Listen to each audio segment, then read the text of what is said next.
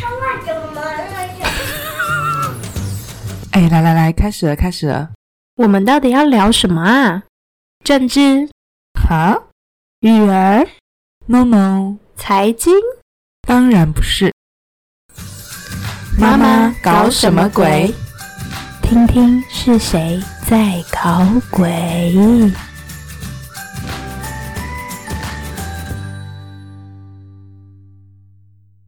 大家好，欢迎收听《妈妈搞什么鬼》。Hello，我是 w i n n i e Hello，我是马尼，我回来了。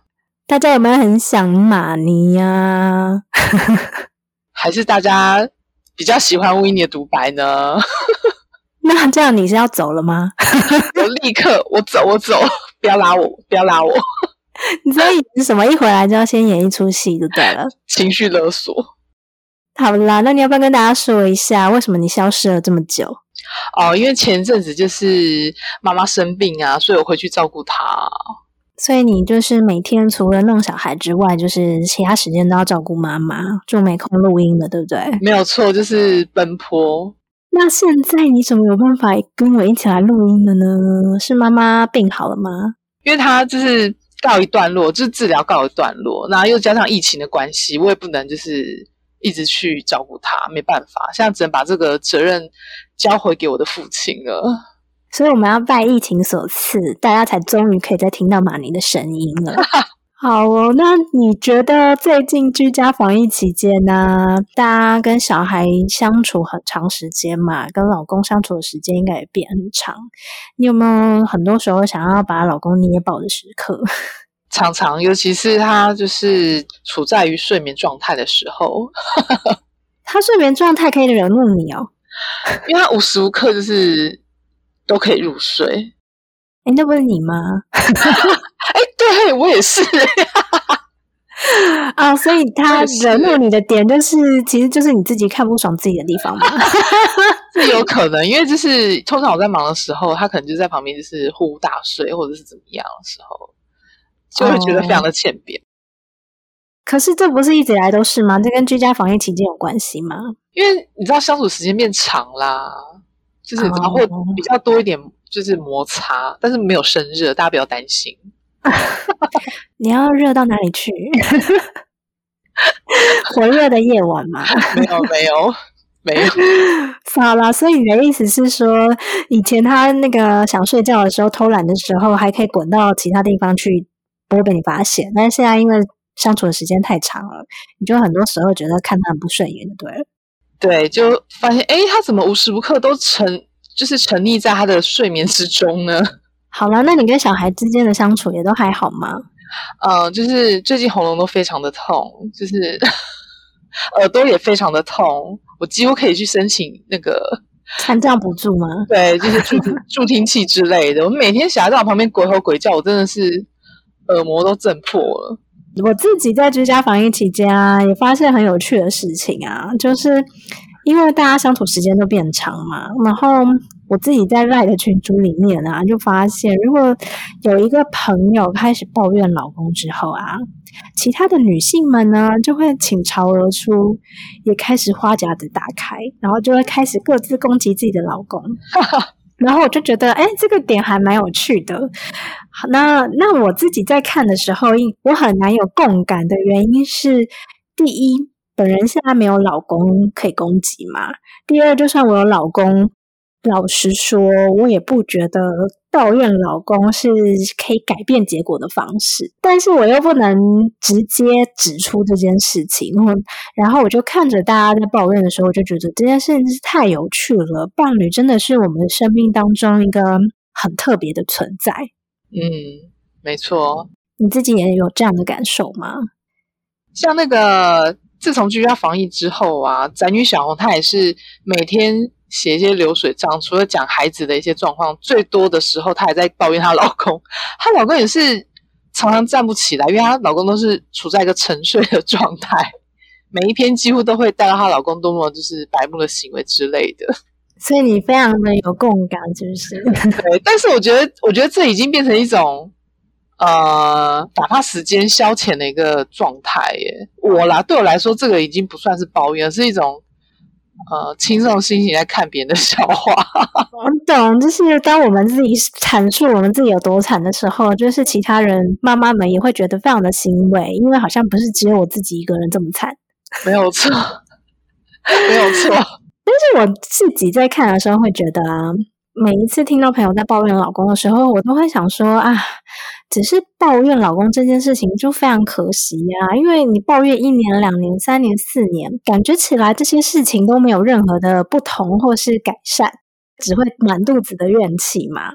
然后，所以我就觉得啊，如果我们可以用不同的角度去看待伴侣那些让我们觉得不舒服的事情，也许才能真正的改变结果。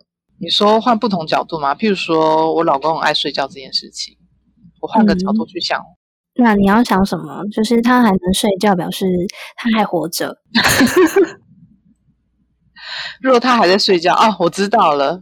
换个角度想，就是啊，有团肉在旁边，还蛮蛮令人安心的，是这样吗？懂了，一个安定，一个安定的力量在我的身边。好啊，但你听起来有点牵强。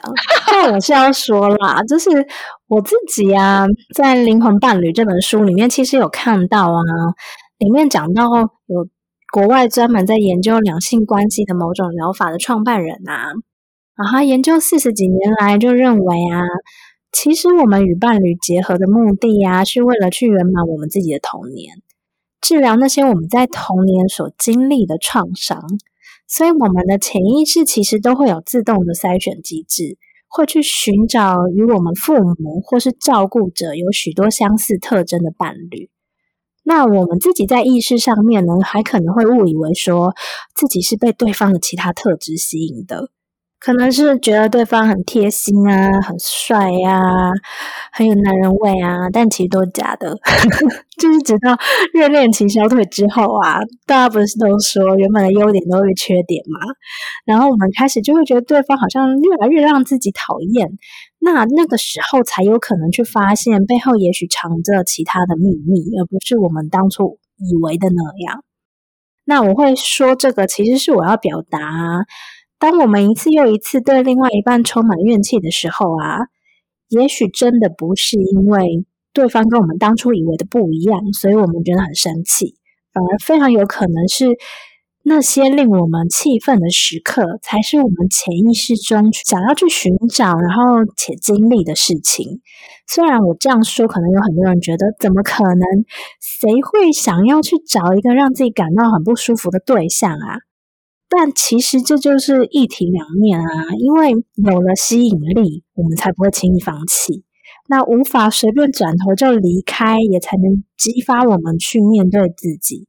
所以，如果我们只看到表面上对方让你生气的种种行为，那其实就真的太可惜我们潜意识的用心良苦了。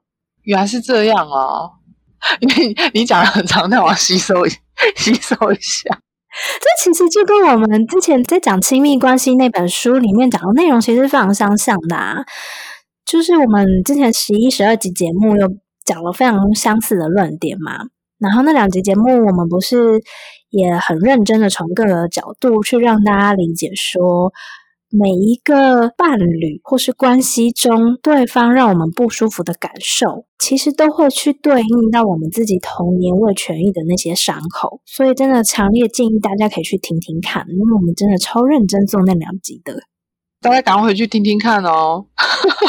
好啦，那我为什么会提到灵魂伴侣这件事？我觉得很有趣，就是人类图里面呢，就是人生角色。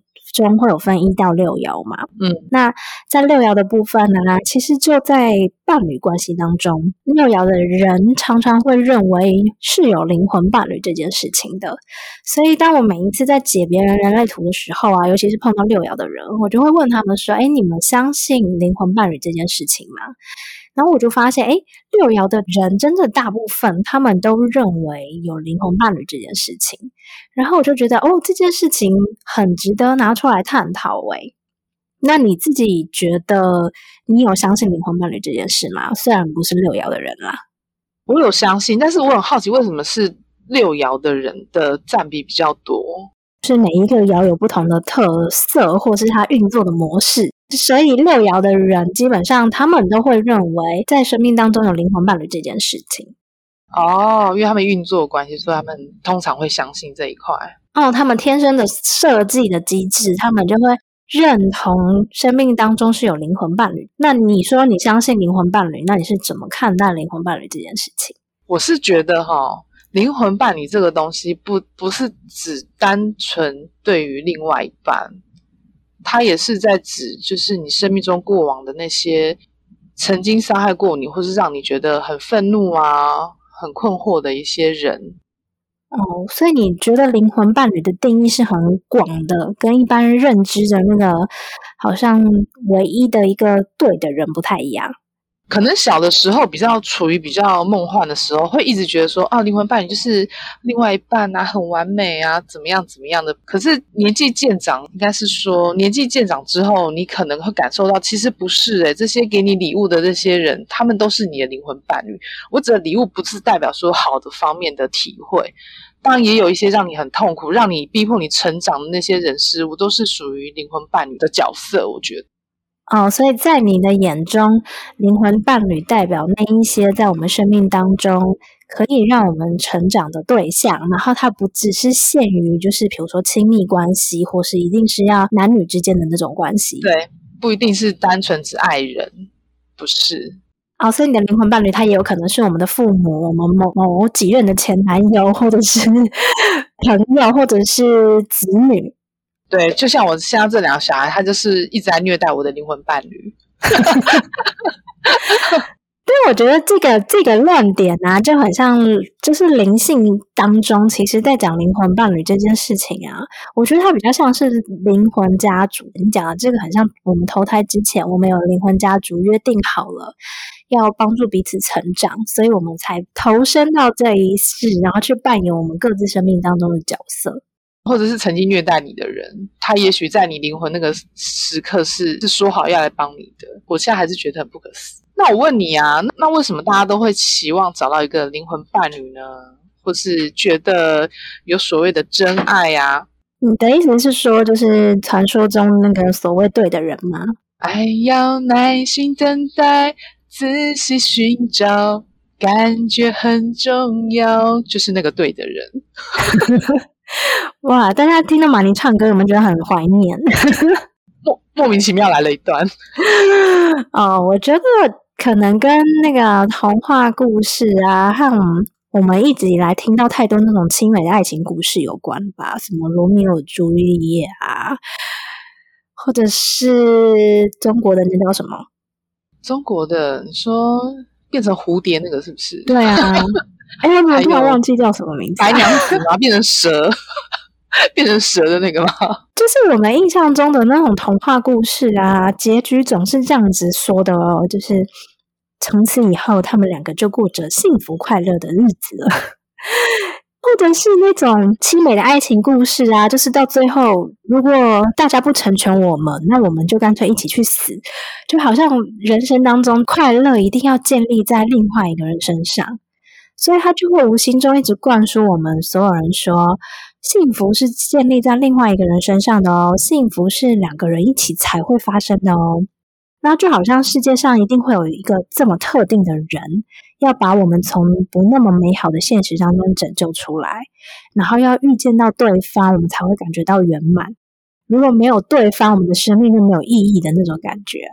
另外，就是因为啊，如果我们认定有那么一个灵魂伴侣存在的话，或是那个对的人存在的话，我们对于关系当中不满意的那些部分啊，我们就可以有很好的理由说，我们是因为还没有遇到真爱，所以才会发生这些事情。如果遇到了，一定就不会是这样子，以至于我们就不需要去面对自己必须负责任的部分，也就可以把关系。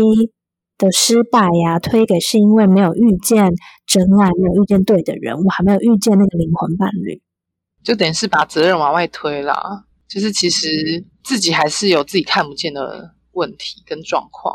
对啊，所以大家才会那么嗯期待有一个灵魂伴侣的出现。可以拯救自己。对，好像就是生命当中有这么样的一个人出现的时候啊，我们的世界才会圆满，我们就可以理所当然的变得幸福。那如果没有幸福，就只是因为我们还没有遇到对的人。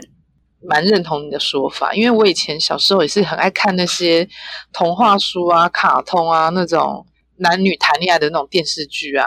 就会觉得说哇，里面的男女主角都很完美，然后男的总是如此的霸气，就会很容易让我产生一些红色泡泡。尤其在婚前的时候谈恋爱啊，我一直住在这种华丽的泡泡里面。所以你就是很喜欢这种霸气的男人，好像可以帮你解决一切的那种感觉。什么什么总裁之类，总裁系列。可是你知道吗？当婚后你面临到很多现实面的时候，这些泡泡城堡一个个被戳破之后。哦，原来我现在才是真正活在地球上 哦，所以那时候你就不再觉得生命当中有灵魂伴侣这件事了吗？灵魂伴侣，我那个时候就觉得升华已经不是说灵魂伴侣，而是我像开头讲的，已经它其实是灵魂家族，就是各种的试验都是在为了让你成长，为了让你更好。所以现在对你而言，就是你不会觉得我得要去追求一个对的人，或是把我的另外一半变成那个对的人。没有，没有在追求这件事情。那我还蛮好奇的，那你你自己有相信灵魂伴侣这件事的，或者是你觉得怎么样才算是灵魂伴？其实我也觉得，就是以前年轻不懂事，小的时候啊，也会期待好像有那么一个白马王子，或是 传说中所谓对的人，好像就可以把我拯救出来，在那个我不满意的世界当中。但后来。就经历这么多啊，比如说婚姻的变化，经历离婚啊、生小孩这些，走到现在，我反而不觉得，呃，灵魂伴侣是一个外面的人。我觉得最终我们都会发现，灵魂伴侣就是我们自己。我们得要把自己变成那个对的人。当我们是一个对的人的时候，我们来到身边的任何人都会是对的人，所以他不会是一个特定的某个对象。而是直到我们把自己变成一个对的人，那所有来到身边的人，他都一定可以滋养我们，或是使我们成长。然后他也一定都会是可以支持我们的人，有点像是吸引力法则的感觉。当你状态是好的时候，你吸引到的东西，你的层面就已经是那个，就是超越对错好坏。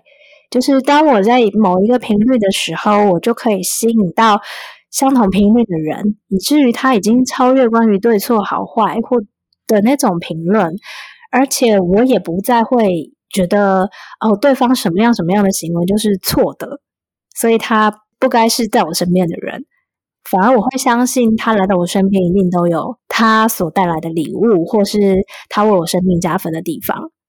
所以那个时候，我就会觉得看待每一个人，应该都会是所谓对的人。那如果照你这样说，灵魂伴侣是其实就等于是自己的时候，那我们一般人对灵魂伴侣的期待啊，那是不是其实也是等于是对自己的期待，或者是说这些期待其实是为了满足自己的某一个部分呢？嗯，其实很多时候就像前面讲的，啊，其实是我们自己内在没有觉得圆满。所以我们才会期待另外一个人来圆我圆满我们自己。但事实上，如果我们能满足自己很多部分的时候，我们其实就不会投射到外面，觉得别人应该要满足我们。所以，我们对外在的那个期待啊，其实就是我们自己要去做的功课，或是我们自己要去修好的部分。也许就是我们这辈子来学习的地方。然后，当我们可以圆满我们自己，我们觉得自己是完整的了。我们才能真的以完整的面貌去与另外一个人相遇，否则他就会只是变成我带着伤去遇见另外一个带着伤的人，然后这个结局是可想而知的。所以说，如果是期望对方是有幽默感啊，或者是会照顾自己的人，其实自己要先有幽默感，然后把自己 照顾好。对啊，如果你期待对方，比如说有幽默感，或是把你照顾好，那你真的要问问自己，在生活当中，是不是其实我们自己太过严肃了，或是我们自己没有把那个乐趣或者是趣味带进我们的生活当中，所以我们才需要觉得好像要有幽默感或是趣味的人来让我们的生活好像多一点丰富，或者是多一点变化。对，但是好，如果讲到照顾自己这部分，那真的要问问自己，那我在什么地方没有把自己照顾好了？所以我期望有个人来照顾我，是身体上的部分我没有照顾好自己，还是在心理上的部分我没有照顾好自己？嗯。啊，我不知道你有没有看过茱莉亚·罗伯兹演的电影，叫做《享受吧，一个人旅行》。没有，我没看过。我很久没看电影了，怎么办？可是那是大概十几年前的电影，十几年前有这么久？有啊，那还蛮久的。那一定是在我生小孩之前看的。好来，然后那部电影还蛮有名的，啊，它就是在讲。一个人怎么从混乱的生活当中，然后他跑去好像是印度还是哪里做修行，然后静坐什么？一开始也是觉得哇坐不住什么，然后他在那个过程当中去遇见了他所谓的真爱，就是很有趣的过一个过程。可是他是真人真事改编的，那这样这个作者是伊丽莎白吉尔伯特。然后他是自己的自传去改编成这部电影的。那我很喜欢这个作家形容灵魂伴侣的方式。然后他是这样说的：人们都认为灵魂伴侣是与你最契合的人，但其实真正的灵魂伴侣是一面镜子，会让你看到所有阻碍你的性格，会让你把注意力放在自己身上。如此一来，你才能改变人生。那我觉得里面他说的非常好啊，真正的灵魂伴侣是会让你去看见你自己。就像我前面有提到啊，我倒是觉得灵魂伴侣不只是指自己，而是身边那些曾经带给你痛苦或考验的人。所以你也很认同这这这段话，就对了。对啊，因为如此我们才可以成长啊。对啊，其实就像除了《灵魂伴侣》这本书之外啊，我还有看过一本书叫做《七周遇见对的人》，然后这本书很有趣，它就是七周的实作练习。每一周的每一天都有一种练习，然后它其实很像我们之前在做那个二十一天丰盛冥想，就是它全部的内容不是关于外在的，都是关于我们怎么清理自己的内在。好，所以它有四十九个练习在这本书里面。这本书我其实一直有在思考说，诶，我们是不是应该来办个线上读书会，然后跟着大家一起做这件事情？但这个之后再说啦。然后我是觉得。很有趣的地方是在于啊，《灵魂伴侣》和《其中遇见对的人》这两本书，其实重点在说的都很相似，虽然它呈现的方式完全不同啦。那内容都在说，如果我们一直没有遇到对的人，那是因为我们还没有让自己成为对的人，所以我们需要做的事情是去发现我们自己内在的伤痛。这其实跟之前亲密关系在那本书在说的，其实也非常相似。最终你会发现，所有在讲两性关系，回头都会说到我们自己，而不会说到对方那样，我们要怎么样改变他。我知道为什么，哎，因为我们就是问题的源头啊！从那有问题的就是自己啊，有问题的就是自己。这样说，马上大家就把这集关掉了。我很好奇，七周遇见对的人，那那个时候你真的遇到了谁？我吗？是我吗？其实我没有真的跟着实做，是因为我觉得哇，那些好多练习，就是对我来说好像非常熟悉。比如说，他可能有跟二十一天丰盛冥想类似的练习，或是有一些是我过去在其他成心灵课程做过类似的练习。那当然，它的宗旨一定都是关于我们如何看见我们自己，然后我们如何植入一个新的信念在我们的心里面，去清除掉我们过去旧有的信念。哦，这个我知道，这我之前有有看过类似的练习，但我觉得那本书还蛮有趣的，就是因为他真的做了四十九个练习嘛，然后他也是七周，然后是他真的超适合，就是在团体当中大家互相分享、互相练习，这很有趣，对，让自己去成为生命当中对的那个人。当我们都是自己对的人的时候，那我们还需要另另外一半。我们还需要另外一半吗？对，你这是个好问题。说，哎，当我每次说，我觉得灵魂伴侣其实到头来就是我们自己。我因为我们生命当中最终要学会的，其实就是跟自己相处。我们能好好跟自己相处，就是我们才能真的好好跟别人相处。很多人就会有一个疑问，觉得说，那如果凡事都跟自己有关，我们为什么还需要另外一半？那你觉得为什么？我知道，为什么？因为只有透过另外一半，你才能够发现你还有什么地方没有处理好，而且我们也需要繁殖后代啊。你的结论太有趣了。那你这样说会被攻击哦，很多人不生小孩的啊。呃，可是可是我没有说好或不好啊，因为我觉得我自己啦，我自己觉得，因为我都生了，所以我会说要繁殖后代。所以你老公只是一种 种马，就是你知道，他是他他是一匹野马。我自己是觉得啊，无论我们做了要讲修行也好，或是我们自己对自己下了多少功夫，我们自己为自我成长下了多少努力，但我们毕竟都不是神。我们都还是有各种不同大大小小的课题要去穿越，所以我觉得伴侣为什么它需要存在，是因为它是一个，就像前面讲的，它是一个最好的镜子。我们无法轻易逃开，这就是伴侣存在的必要。因为朋友有时候我们就说，大不了就跟这个朋友不相往来嘛，像鸵鸟一样埋，把头埋在沙子里，假装看不见发生了什么事情，反正顶多我就再换下一个朋友。可是伴侣关系往往因为。你知道爱的死去活来的时候，我就想要解决这件事情啊，或者是离婚离不成的时候，你也想要解决这个问题吧？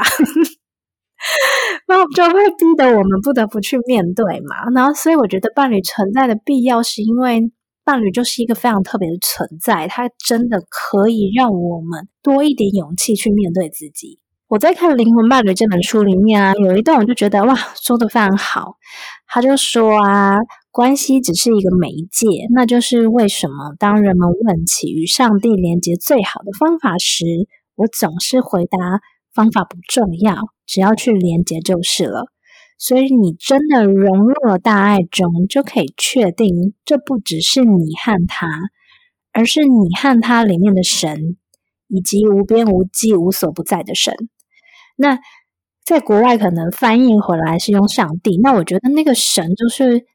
我们每一个人内在的神，以及整个宇宙中存在的那个更高的力量，那伴侣它就是一个连接的方式。意思就是说，我们只要跟对方连接就好了，是这个意思吗？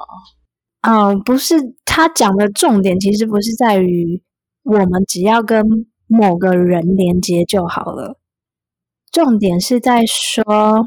嗯，我们怎么样处理这段关系？所有的方法都不重要，而是当我们真的处于爱中的时候，我们自然会感受到与神的连接。对方只是一个我们跟神连接之间的媒介而已。哎，我觉得这段有点难懂，哎，可以再解释一下吗？比如说，一段婚姻接近几十年，我们的血液细胞早就太换了不知道几轮，所以其实我们也未必是同样一个人。我们经历时间，我们其实自己也都不断在转变，可能观念、想法都会不断在转变。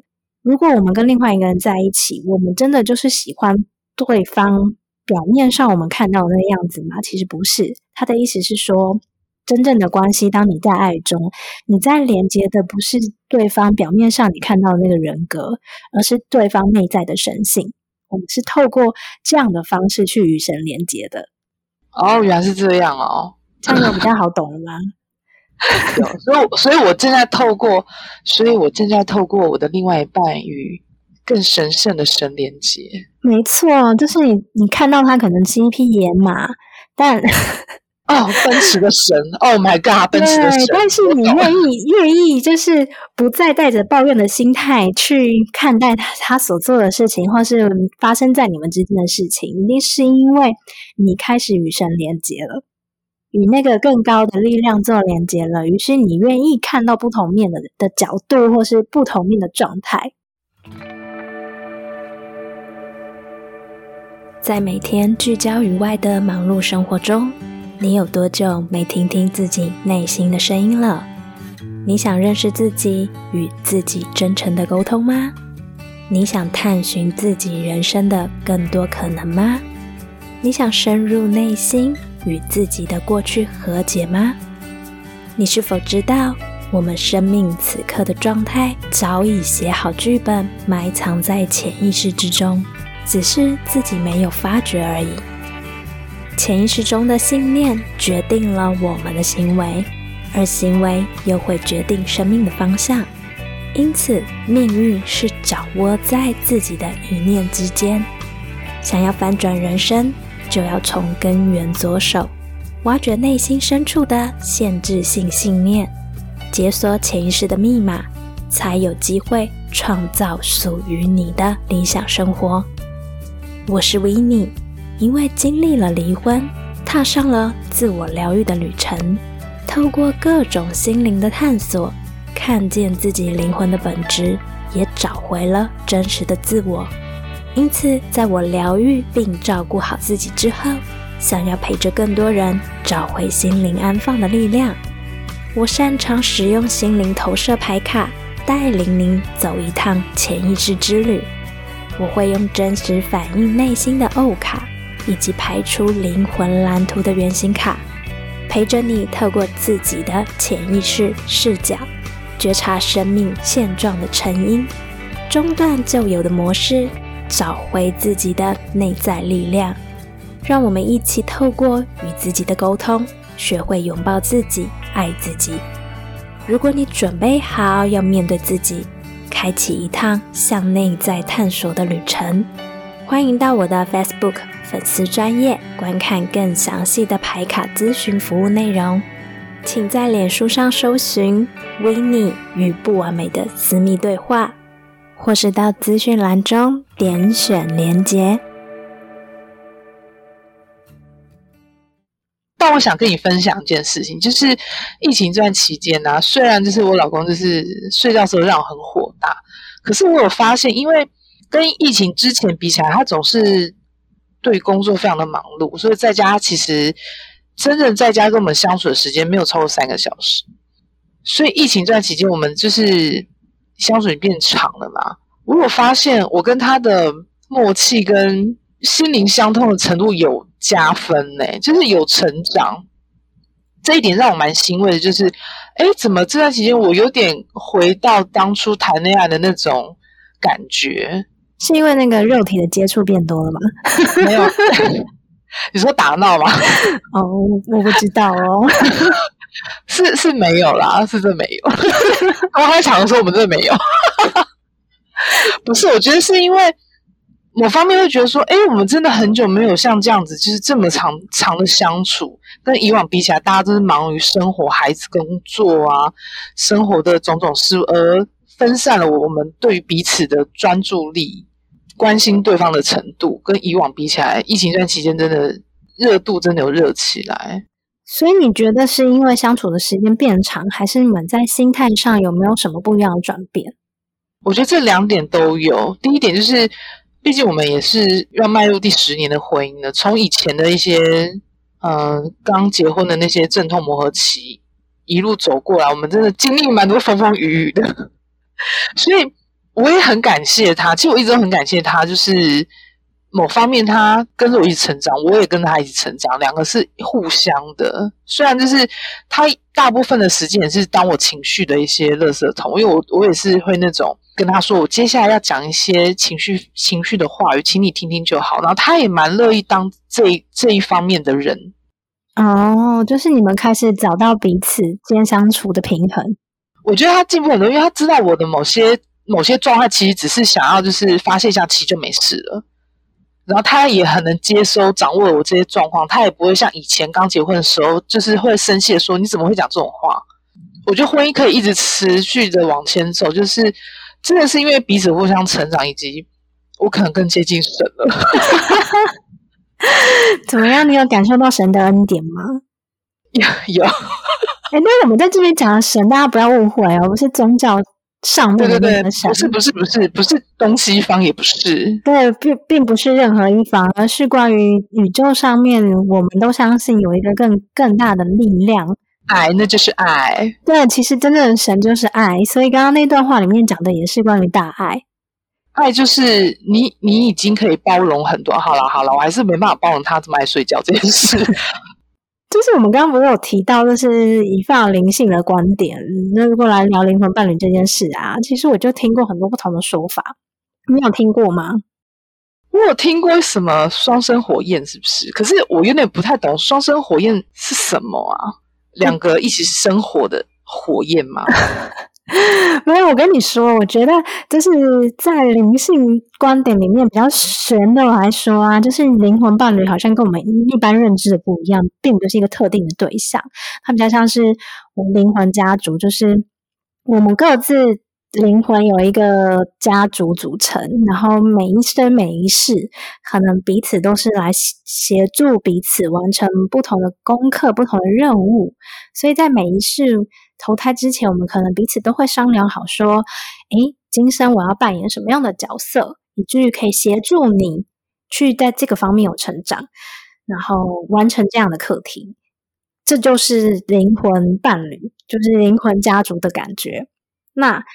与其去追求灵魂伴侣，然后觉得现在在我身边那个人不是对的人，不如就去相信来到你身边的人一定就是那个对的人，也会是灵魂伴侣，因为他是来成就你看见你自己的。天哪，我听到鸡皮疙瘩，我觉得有点感动。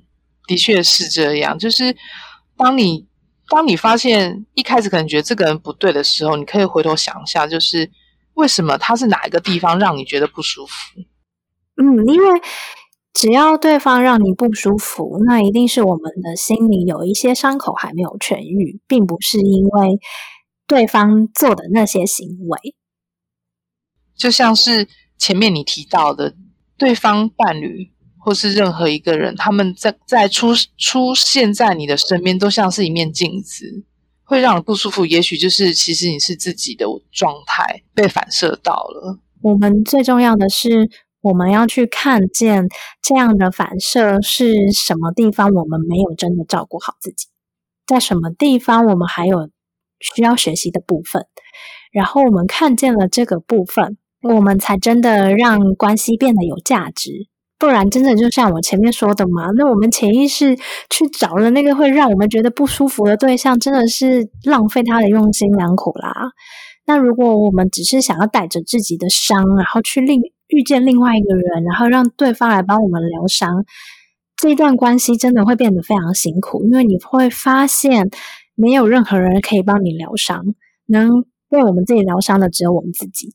如果我们自己带着伤，我们这样的频率一定会去遇见也带着伤的人来到你身边，然后他可能也需要你帮他疗伤。但两个人都期望对方互相疗伤的时候，很多时候就是两败俱伤。除非我们非常有意识，我们带着伤，我们不是期望对方来满足我们，而是透过对方来看见伤是什么，以至于我可以为我自己做些什么样的功课，然后让自己变得完整。太棒了。我突然想到，就是像你之前那段婚姻啊，你有什么觉得就是对方带来的功课吗？透过对方而你看到了一些什么？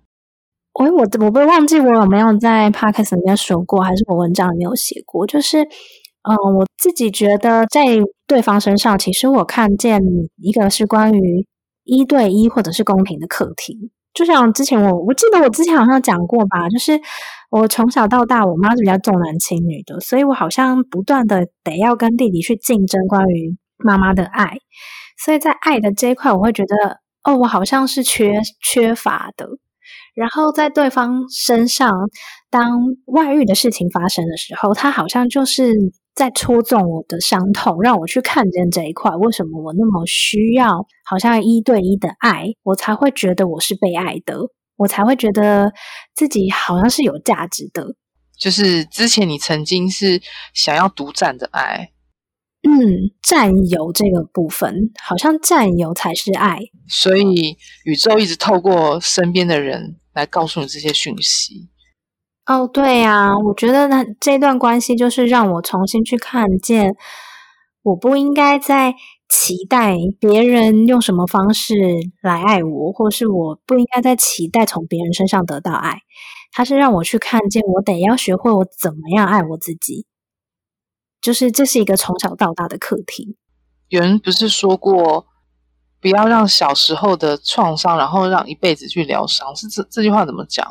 哦，有一句话是说，幸运的人一辈子都被小时候疗愈，然后不幸的人一辈子都在疗愈小时候。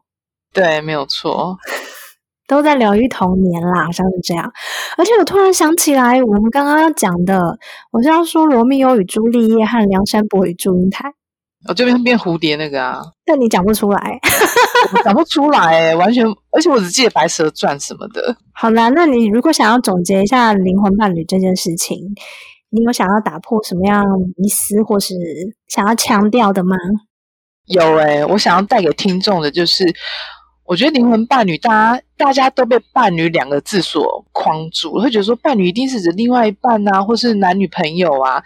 其实不是诶、伴侣对我而言，我觉得要突破这个框架，就是其实，在我们身边每个人，只要是来帮助你成长，不管是你可能带点痛苦或是一些不愉快，他让你看到你自己内心的状态的时候，他就是你的灵魂伴侣，他是来给你加分的。虽然可能成长过程多少都会有点痛苦啊、不开心啊，但是结果都是好的，因为成长是只有你自己知道。哦，所以重点是你的灵魂伴侣，我们应该放在灵魂的成长。对，来帮助你成长的。如果想要更多的跟我们聊天，要去哪里找我们？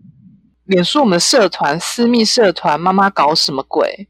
在脸书上面搜寻“妈妈搞什么鬼”，应该就能找到我们，或者是我会在资讯栏里面放上链接，大家也可以直接点选链接。然后再来就是啊，大家也知道，居家防疫期间，我们两个要拜科技所赐，可以这样线上录音，也是真的不容易啊。那我们也需要大家一点点的赞助来支持我们，让我们觉得有更多的动力。那要怎么赞助我们呢？哦，我们在那个资讯栏中可以点我们的连接，有小额的赞助方式哦。感谢大家的收听喽，那我们今天就到这里结束啦，期待下次再见喽。拜拜拜你小时候对灵魂伴侣有什么期待或是标准吗？小时候一定是又高又帅又多金啊，结果现在现实是你只能去吃黄金。我可以不要吗？